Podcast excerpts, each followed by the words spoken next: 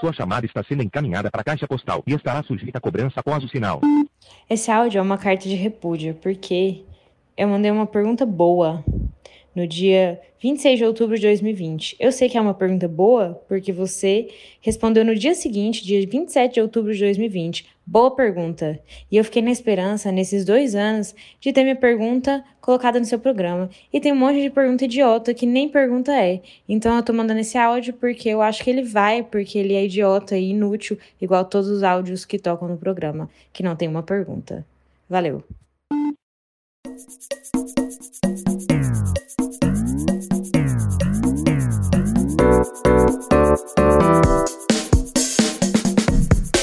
Respondendo em voz alta, por Vivian Lourinha Lero. Bem-vindos a mais um Respondendo em Voz Alta. Hoje eu tô gravando atormentada por todos os meus demônios, porque eu esqueci de abastecer a geladeira com Coca Zero essa semana. E eu preciso de uma Coca Zero gelada de duas em duas horas para fortalecer a minha mente contra influências malignas. Então a abstinência que eu tô passando agora é uma coisa que eu não desejaria nem pro meu pior inimigo. Que na verdade é uma frase que apenas uma pessoa sem nenhum inimigo seria capaz de dizer, né? Que é meu caso. Então, pelo menos isso eu tenho a meu favor. Mas de resto eu venho enfrentando, é claro, uma vida de muito sofrimento. Tanto que, essa semana eu fiquei pensando nos castigos que os gregos da mitologia sofriam no inferno. Quer dizer, todo mundo vai pro inferno na mitologia grega, mas o que você fica fazendo lá depende do que você fez em vida, né? Então, se você era normal, cara, vida normal lá também. Fica conversando com os amigos no bar. Mas se você era arrogante, se você desrespeitava os deuses, cara, eles montavam ali uma experiência personalizada para você. De sofrimento eterno. Que é um estado mental que eu consigo me identificar. Então eu fiquei pensando nisso. E eu fiquei pensando no meu castigo preferido, que não é o castigo que todo mundo conhece. Todo mundo conhece Sísifo, né? O cara que rolava pedra montanha acima. Aí a pedra rolava de volta, ele vinha que nem um otário buscar, eu subia de novo. Todo mundo sabe. É batido. Mas o que eu gosto mais, porque eu sou assim, uma pessoa culta, né, alternativa, o que eu gosto mais é o castigo de um cara chamado Tântalo. Tântalo foi um rei que teve a ideia, que é uma coisa que rei adora fazer, apesar de ser contraindicado, teve a ideia de testar a onisciência dos deuses. E para isso ele pegou o filho dele, matou, ferveu, fez um ensopadinho e serviu para os deuses no banquete para ver se eles sacavam. E obviamente eles sacaram na hora, devia ter uma unha no prato, alguma coisa assim, e mandaram ele direto pro inferno. E é o inferno dele que eu gosto, porque é o mais interessante. No inferno do Tântalo, ele tá numa. assim, num laguinho, uma piscina, sei lá, com uma água limpa, sabe? Linda, transparente. E encurvada sobre esse lago tem árvores de frutas maravilhosas, as frutas maduras, sabe? Explodindo de gostosa. um termo que eu nunca tinha usado para descrever uma fruta antes. Enfim, ele tá nesse lago com essas frutas e ele sente sede e fome. Mas toda vez que ele se estica para alcançar a comida, o galho sobe mais. E toda vez que ele se abaixa para beber, o lago seca. E ele está condenado a sentir sede e fome por toda a eternidade, com a fruta e a água bem ali. O interessante desse castigo é que ele é muito apropriado, né? Uma justiça poética de você usar comida como punição para uma pessoa cujo crime foi servir o filho de comida para outro. E nesse sentido, eu me identifico com Tântalo. Não tanto na, na parte do canibalismo, né? Vamos com calma, mas nessa questão da justiça. Porque eu estava, eu estou, não sei porque eu usei o passado, eu estou nas montanhas nesse momento eu gosto de passar o fim de semana fazendo trilha. Que é o que eu gosto de fazer. Eu tô na Europa para ver montanha. Que não é mérito nenhum do europeu, né? É mérito de Deus e do guarda florestal duas instituições que para mim estão ali pau a pau. E nessa montanha que eu tô, você deve estar tá imaginando neve, você imagina esporte de inverno, caralho. Está extremamente quente aqui, mas muito quente, 36 graus todo dia. E o quente aqui é diferente, porque o ar é seco, não tem mar, não tem porra nenhuma e é muito alto, então parece que esturrica você na hora. Não tem nenhuma umidade na pele para evaporar. Então eu saio de casa como? Shortinho, top de corrida, garrafa d'água para hidratar, tomo meus cuidados, né? E o cuidado que é mais importante, que é o do filtro solar, eu simplesmente não tomei. Porque veja bem, tem uma coisa que pouca gente sabe sobre mim, porque eu moro há tanto tempo na Europa, mas na verdade eu nasci no Brasil. Eu sou brasileira, de nascença. Então eu cheguei aqui, na verdade, com uma arrogância inacreditável com o verão europeu. Verão europeu? Pelo amor de Deus. Tirar isso aí de letra, pô, sou carioca. Ai, verão? Ah, então eu vou pegar um casaquinho leve aqui para sair de casa, né? Você entende a magnitude da ignorância da pessoa? Terça-feira, eu fui fazer trilha. Usando meu shortinho, meu top de corrida, bebendo minha água, sem nenhuma proteção contra os raios de sol. Nem um boné eu botei. E aí deu meio-dia, eu sentei para comer meu sanduíche, que tava na mochila, e eu começo a sentir dor. Doendo, minha cara doendo, meu nariz, minha testa, porque no meio eu uso óculos, né? E aí eu abro a câmera frontal do celular para ver o que tá acontecendo, câmera de selfie, e eu noto um entusiasmo muito grande do celular em reproduzir cor. Naquela imagem, especificamente a cor vermelha, exagerando muito no vermelho. Parecia que eu tava com o nariz de palhaço. Aí eu levantei o óculos para ver se eu via melhor, porque é assim que funciona, e eu reparei que na faixa de pele embaixo do óculos, né, na altura dos olhos, eu tava branca. Que nem. Bom, que nem eu. E aí eu entendi que aconteceu comigo naquele momento uma coisa que não acontece há mais de 20 anos morando no Brasil. Que é que eu queimei a minha cara inteira no sol, tirando os olhos. Só que no momento que eu descobri que foi isso que aconteceu, eu tava almoçando no meio da trilha, que é uma trilha de 10 quilômetros. Então a única coisa que eu podia fazer era andar mais 5 quilômetros, para frente ou para trás, debaixo do sol de meio-dia, sem sombra, com a cara exposta, para pegar um ônibus para casa. No dia seguinte, quarta-feira, eu acordei com a minha cara brilhando de vermelha. Um tom de pele que eu não vejo em mim mesma desde que eu pintei o cabelo de rosa choque em 2014 e manchei a cara inteira de tinta. Uma dor um absurdo, assim, uma dor inacreditável. E a testa, que pegou o pior do sol, completamente imóvel. Porque ela estava tão queimada que ela inchou. Sabe quando careca pega sol e a cabeça incha? Tava assim minha testa. Tava, eu parecia um Neandertal. E ela tava tão inchada que eu não conseguia mexer, eu não tinha o menor controle mais. E aí é que tá, você já deve estar se perguntando, né? Qual que é a justiça poética que eu enxergo nisso? Que é a seguinte: pelos próximos três, talvez cinco dias, talvez uma semana, eu não vou conseguir fazer nenhuma expressão facial que use minha testa, incluindo franzir a testa, que é a expressão que eu mais uso no dia a dia, porque é o sinal universal da pessoa que não entendeu. Ou seja, eu estou sendo cerceada na minha capacidade de expressar burrice por conta de uma burrice que eu fiz. A minha atitude burra gerou um castigo que só uma pessoa burra conseguiria sentir. E nesse sentido, eu me identifico, sim, com o canibal que está preso no inferno para sempre. Às vezes eu me pergunto como seria não ser tão burra, sabe? Mas às vezes eu esqueço. E aí fica tudo bem. Opa, falando em esquecer. Alô? Oi, Laurinha. Oi, Laurinha. Então, a gente tá ouvindo aqui o teu programa, o que saiu na sexta. Nessa sexta. Essa sexta mesmo.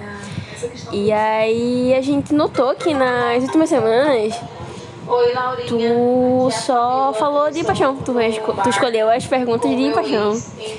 E aí a gente queria saber, porque a gente é duas pessoas que tá falando aqui, a gente queria saber se tu tá apaixonada. Ou se tu se interessa muito pelo, pelo quesito paixão, pela, pelo assunto paixão. Quem quer saber é só ela mesmo, tá? Eu não quero briga nenhuma com você. Tchau, Laurinha, te amo.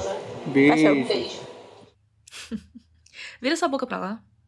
Pelo amor de Deus, vira essa boca pra lá.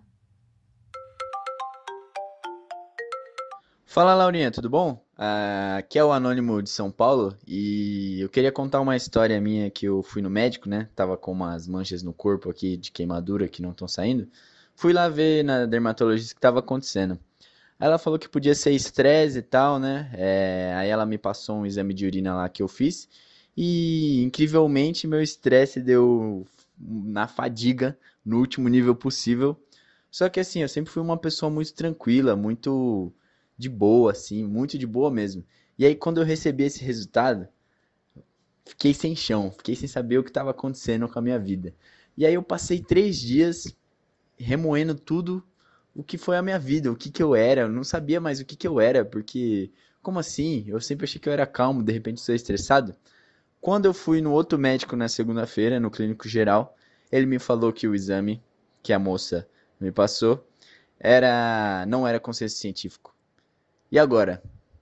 E agora? Como que eu vou saber se eu sou estressado ou não? Não sei, não sei, não sei mais qual personalidade eu vou assumir. Porque pode ser simplesmente uma questão de escolha, né? Se eu vou ser a personalidade estressada ou a personalidade calma. Enfim, é, perguntei para minha amiga psicóloga, né, sobre esse fato que aconteceu na minha vida e ela recomendou que eu viesse falar aqui com você para ver o que, que eu deveria fazer da minha vida, beleza? Beijão. Tá vendo? Esse é o tipo de respeito que eu gosto de sentir vindo da audiência, sabe? Com o meu trabalho. Você vê que antes de vir para cá, ele passou por vários especialistas. Um dermatologista, um médico de verdade, uma psicóloga, para agora chegar no quê? No topo da cadeia alimentar do diagnóstico, que sou eu. O último recurso, né? Para as perguntas sem resposta. Sendo que a sua pergunta não é tão difícil assim de responder. Se você ainda acha que você não é uma pessoa estressada, volta e ouve o seu áudio de novo. E me diz se você parece alguém que leva a vida com tranquilidade. Não, porque eu passei três dias remoendo a possibilidade de ser estressada, é verdade. Existe uma possibilidade aí, né? Da questão do estresse. Mas ainda assim, a sua pergunta é interessante, porque basicamente você está me perguntando como ficar tranquilo sobre ser estressado. E não é assim que funciona. A pessoa estressada se estressa. Ah, mas como que aceita? Não aceita. Se aceitasse, não estressava. Então a boa notícia é que você não precisa fazer nada para se adequar ao seu diagnóstico. O estresse vem a você naturalmente. Agora, a má notícia é que eu não posso fazer nada para te ajudar, porque esse programa funciona que nem um gênio da lâmpada. Eu posso te responder menos do que você perguntou, mas eu nunca posso te responder mais. Você queria saber se é estressado? Eu digo que sim. Boa sorte. Laurinha, eu gostaria que você, é, tipo, colocasse um blur na minha voz, porque eu não quero que pareça que sou eu, enfim.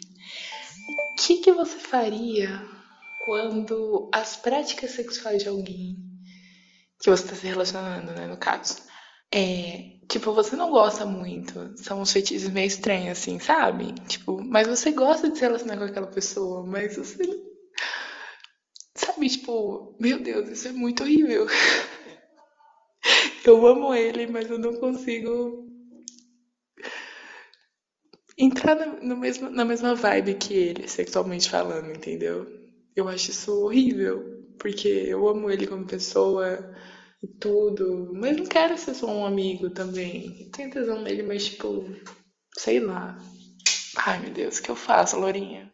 Antes de eu responder a sua pergunta, eu quero tirar um momento aqui do programa para falar de uma outra coisa que não tem nenhuma relação com o que você perguntou. Quando eu era criança, eu tinha um relacionamento muito distante com meu pai. A gente não conversava muito, e quando a gente conversava, não era bem sobre mim. Nem comigo, de certa forma. Era mais um monólogo, sabe? Tipo, tentar fazer ele me ouvir, por cinco minutos que fosse, era como se eu estivesse tentando chamar a atenção de um garçom num bar lotado, por 40 anos. E recentemente a gente se aproximou. A gente se fala todo dia e ele acompanha de perto o meu trabalho. Ouve todos os episódios. Inclusive, depois que saiu o episódio que eu gravei com Bola Presa, se você não viu ainda, por favor, procura no Spotify depois de Bola Presa, Laurinha Lero. Depois que eu gravei com eles, que é um podcast de basquete, meu pai me mandou a seguinte mensagem: Não sabia que você admirava um esporte. Entre parênteses, qualquer. Que é uma mensagem muito engraçada de se receber, então eu aprecio esse carinho. E eu aprecio que ele provavelmente está ouvindo esse episódio agora. Mas eu preciso, pai, por favor, que você pule os próximos cinco minutos desse programa porque eu quero responder a pergunta dessa garota e eu não vou conseguir se eu souber que você está ouvindo. Pode ser? Eu vou te dar um tempinho para você tirar o celular do bolso, tá?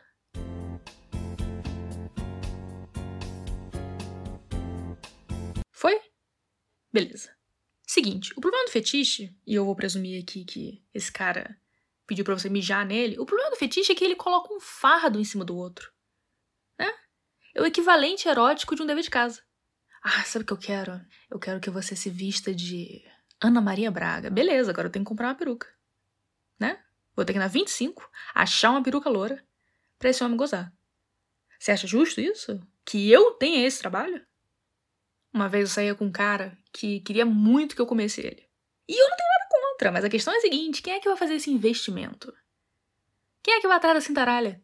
Você sabe quanto que tá? Você sabe quanto custa? Você quer que eu gaste meu salário de professora nisso? Nem vale alimentação eu ganho se acha que tá sobrando dinheiro pra comprar pinto. O mínimo que você podia fazer, se você quer que eu faça esse trabalho, é me providenciar o equipamento, financiar o seu fetiche, mas não. O fardo é sempre no outro.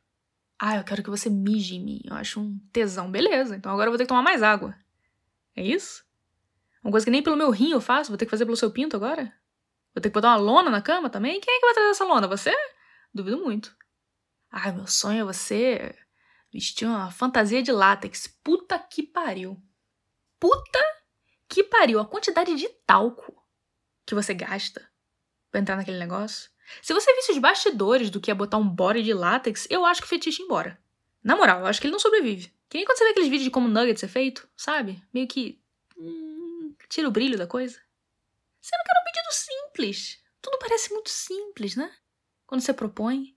Mas todo fetiche tem um pesadelo logístico por trás que tu bota no colo da outra pessoa pra ela resolver. Porque não é parte do fetiche ajudar o fetiche a acontecer, né? Não. É que nem Papai Noel. Pedir e esperar o palhaço fantasiado aparecer. Então, de forma geral, eu, que sou uma mulher já avançada nos anos, já sem aquela inclinação juvenil de agradar, se eu tô saindo com alguém que chega para mim e fala, sabe o que eu queria que você fizesse? Eu digo, não. E eu não quero saber. Fica para você essa informação. Que é uma estratégia que você pode se valer aí com o seu, sei lá, com a relação de vocês. Você sempre pode se recusar a fazer uma pessoa feliz.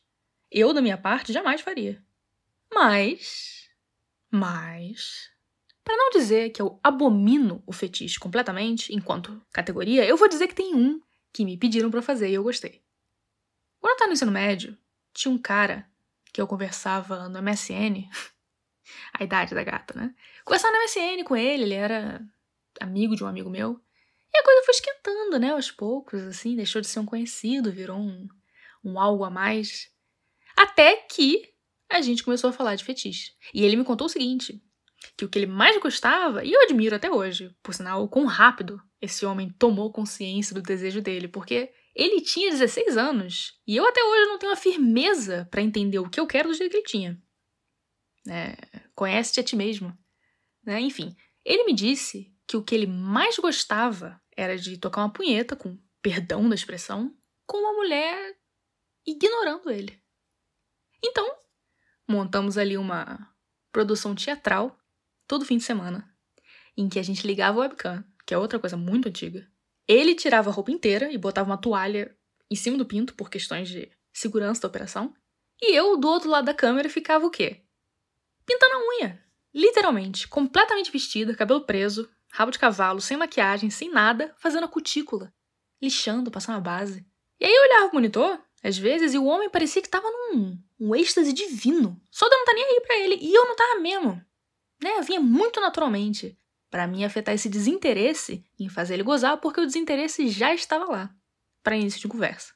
Então esse para mim é o único fetiche que eu genuinamente me diverti fazendo, porque é o único que aproveitou essa propensão natural minha de não se importar com a alegria do outro de ser preguiçosa, né? E de multitasking também, porque às vezes eu tinha dever de casa atrasado, pô, fazer na hora.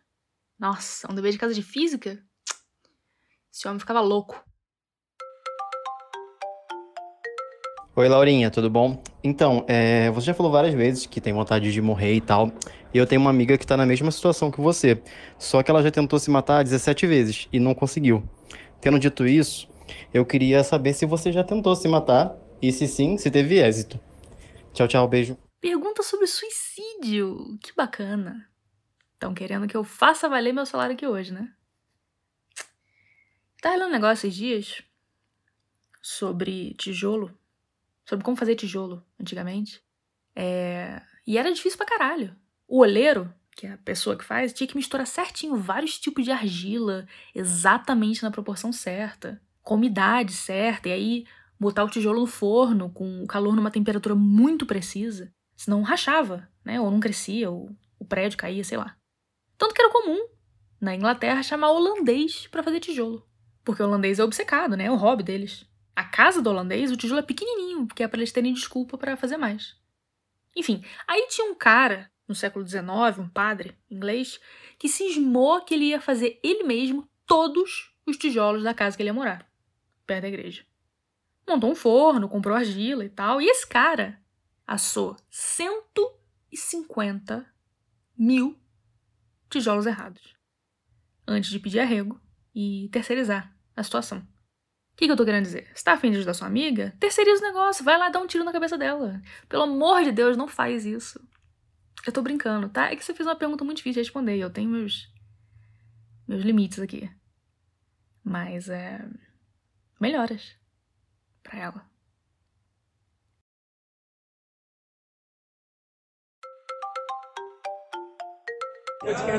Laurinha, estamos aqui no jogo do Flamengo, ele tá perdendo de 1 a 0. E Laurinha, é, é, tendo isso em vista, o que, que você tem a dizer sobre os times cariocas, sobre é, Flamengo, Botafogo, talvez o Resende, Vasco da Gama, América, é, clubes, clubes é velho, é, né? de futebol do O Flamengo Rio de Janeiro? marcou 7x1 no Maracanã. Mas do 7x1 ninguém fala. Ninguém pergunta, ninguém quer saber. Ninguém celebra as conquistas do maior e mais oprimido time do Brasil. Que é meu time também, né? Desde criança. Eu escolhi meu time que nem todo mundo escolhe. Eu sou Flamengo porque meu pai é botafoguense e eu queria irritar ele. Agora, eu tô acompanhando? Taça Guanabara, Brasileirão, Libertadores? Não tô. Porque eu tava morando na República Tcheca e meus amigos aqui são uma mulher indiana, um homem nigeriano e meia dúzia de tcheco. Então eu vou falar do Flamengo pra quem? Então cagaria andando e, por extensão, eu cago e ando também. Perdi toda a noção de como que anda o futebol no Brasil. Aliás, pra ser sincera contigo, mas, mas fica entre nós, eu perdi a noção de tudo que tá rolando por aí. No início, não. No início eu acompanhava, porra, lia notícia. Sentia falta do arroz e feijão, falava mal da água aqui, mas um dia eu acordei e a água tava com gosto normal. O corpo não tava pedindo feijoada mais. Não lembrava o gosto do Guaravita. Dois, três meses aqui eu me adaptei. E eu ter me adaptado foi a pior coisa que aconteceu comigo. Porque assim que o Brasil morreu pra mim, que ele virou um defunto, ele voltou pra me assombrar. Começou aos poucos. Teve um dia que eu tava andando em Praga e eu passei por um carro com um adesivo bebê a bordo. Sabe aquele adesivo da Clean famoso que tu bota no vidro de trás? E eu fiquei pensando, cara, por que tu botaria um adesivo bebê a bordo num país que fala tcheco? Pelo amor de Deus, tá falando com quem? Ninguém vai saber que a sua tripulação inclui um bebê. Um caminhão vai passar 18 rodas em cima do teu carro, não vai passar duas vezes. Mas tudo bem, né? Vai que trouxeram o carro pra cá, sei lá, não sei como funciona. Aí na semana seguinte eu tava andando, gosto muito de andar, eu vi uma casa que na porta da frente, na soleira, tinha um par de havaiana. Um par de havaiana. Não era qualquer chinelo, era literalmente uma havaiana. Hum, esquisito. Estranho. Peculiar. Semana seguinte começou o verão, um calor do caralho, todo mundo abrindo o armário pra tirar a roupa de inverno e botar de verão, né? Shortinho, regata pra usar. E minha amiga tá lá arrumando as coisas dela, vem e me mostra uma blusa que ela usa muito na cidade dela na Índia, que é simplesmente a camisa 4 da seleção brasileira, que é a camisa do Davi Luiz, o ídolo dela. Aí eu vi que tinha alguma coisa errada. A camisa do Davi Luiz me indicou que esse problema tinha uma origem sobrenatural, que alguma força muito maligna estava operando ali, uma força capaz de feitos que desafiam a imaginação, né? Como uma pessoa comprar uma camisa do Davi Luiz. Então, naquele momento, eu tive certeza de que eu estava sendo perseguida, na verdade. Que eu estava sendo assombrada pelo meu país. E aí eu comecei a ver o Brasil em tudo. A espreita. Quando eu estava indo pra Eslovênia, eu peguei um trem e depois um ônibus, né? Cheguei ali na estação. E na estação tinha um fiscal novinho, novinho! Uns 20 anos. Usando aquele terno barato de pastor, sabe? Que o tecido é 70% plástico. Um sol de 36 graus em cima, cara, 36. O cara suando, limpando o bigode com um lencinho xadrez que ele tinha no bolso. De vez em quando ele pegava um gole de um copinho plástico com canudo, daqueles do McDonald's, que tava no banco. E eu pensei, cara, se esse fosse um copo do Bob's, eu ia estar no Novo Rio. A rodoviária do Rio de Janeiro. É igual! E nisso que eu pensei, eu ia estar na Novo Rio, parou um homem na frente do ônibus, usando uma camisa do Botafogo. Agora você me diz, e aí? O que, que você fez? Em face dessa agressão espiritual tão grande que é ver um botafoguense na Eslovênia. Vou te dizer, eu resolvi apaziguar a ira do espectro verde-amarelo que assombra a Europa, mandando importar do Brasil a única coisa que me convenceria a voltar. Que é meu irmão, no caso. meu irmão adolescente. Mas tava meio caro o frete, então vai demorar umas duas semanas aí pra ele chegar. Aliás, no próximo episódio, se você ouvir uma voz grossa rindo atrás de mim, imediatamente seguida de uma voz fina rindo atrás de mim, pode ter certeza que é meu irmão. E que nós estamos reunidos novamente. Opa! Falando novamente, tá na hora de bater o ponto. Ah, mas eu não queria que acabasse. Eu amo tanto, eu tenho tanta louça pra lavar. Não seja por isso. Como eu já disse antes, vou repetir que metade da audiência tem déficit de atenção. Eu fiz uma participação essa semana no Bola Presa, que é um podcast que tem aqui no Spotify também. E é um episódio de uma hora. É um podcast de basquete? Sim. Precisa gostar de basquete pra ouvir? Não. Inclusive ajuda não gostar, porque eu não falei de basquete hora nenhuma. Né? Então seria uma frustração para você. Vai lá e ouve se quiser, se não quiser, por mim tanto faz. Dia 22, tô aqui de volta. Quer mandar sua pergunta? Seu recado, sua declaração de amor? Eu tô tão carente. Se declara pra mim. t.me barra Laurinha Lero ou Laurinha Lero no Telegram. Áudio de um minuto e meio, no máximo, ou ele não aparece no programa. E é isso. Até mais. Sua chamada está sendo encaminhada para a caixa postal e estará sujeita a cobrança após o sinal. Laurinha, é, levando em consideração que basta lançar o papo mais merda, se a pessoa continuar ali, ela quer te pegar? Talvez todos nós queremos te pegar. Filha da puta!